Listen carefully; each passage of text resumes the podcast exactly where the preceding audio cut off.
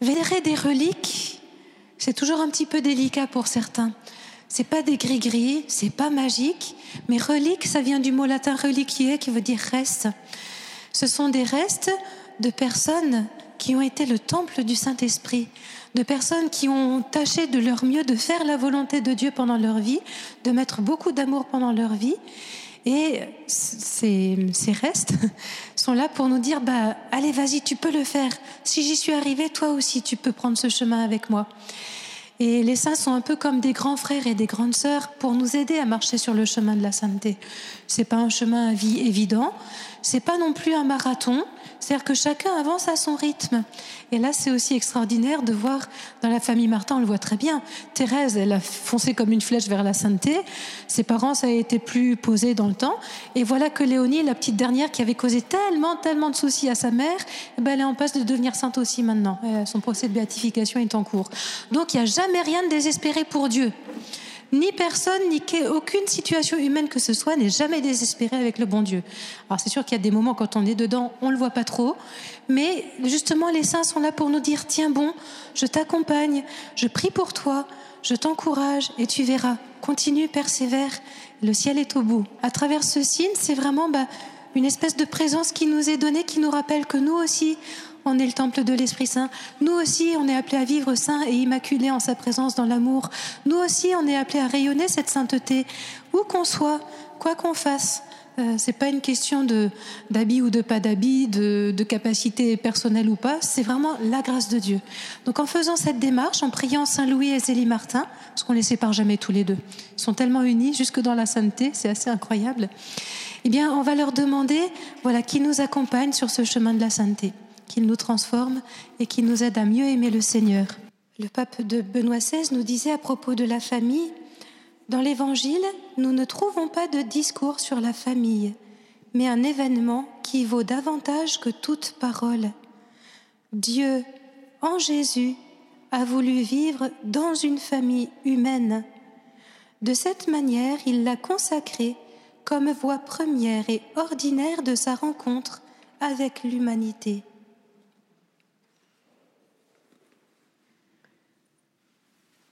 Et même si nous n'avons pas de vie familiale, si nous sommes célibataires, nous avons aussi à rayonner tout ce que nous disait ce matin Agnès, cette tendresse de Dieu, cette patience, cette confiance.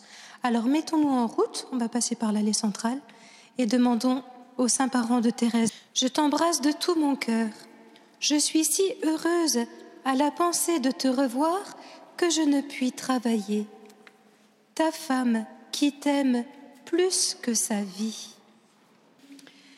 Extrait d'une lettre de Louis à sa fille Marie pendant un voyage à l'étranger par rapport à l'éducation des enfants. Tout ce que je vois est splendide, mais c'est toujours une beauté terrestre, et notre cœur n'est rassasié de rien tant qu'il ne voit pas la beauté infinie de Dieu. Phrase de Zélie témoignant de sa foi et de son espérance. Lettre à son frère Isidore.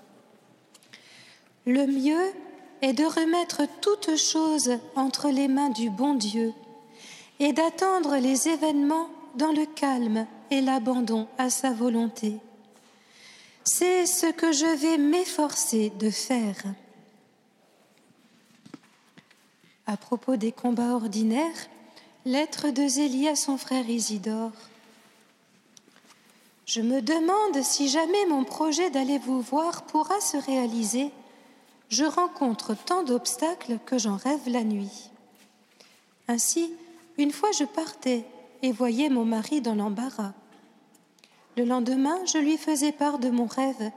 Il m'a répondu que j'avais rêvé la vérité. Il n'avait pas besoin de me le dire, je le savais bien. Il est vrai qu'il n'est pas facile que je m'absente, surtout à cause de mon commerce de dentelle. Et puis, quand il faut laisser quatre enfants pendant quinze jours, c'est un peu long. J'ai cependant bien envie de m'échapper, mais je ne sais comment faire. Louis et Zélie ont été affrontés plusieurs fois au décès de leurs enfants, et notamment la petite Hélène qui avait déjà cinq ans.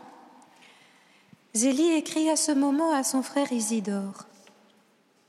Je ne m'attendais pas à ce brusque dénouement, ni mon mari non plus. Quand il est rentré et qu'il a vu sa pauvre petite fille morte, il s'est mis à sangloter en s'écriant Ma petite Hélène, ma petite Hélène.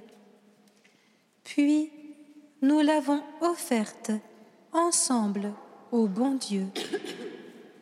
Et devant la maladie de Zélie, voilà ce qu'elle écrit à sa belle-sœur de la réaction de son mari Louis.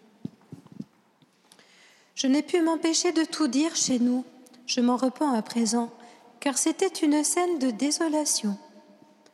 Mon mari ne peut se consoler. Il a laissé le plaisir de la pêche, monté ses lignes dans le grenier, ne veut plus aller au cercle. Il est comme anéanti.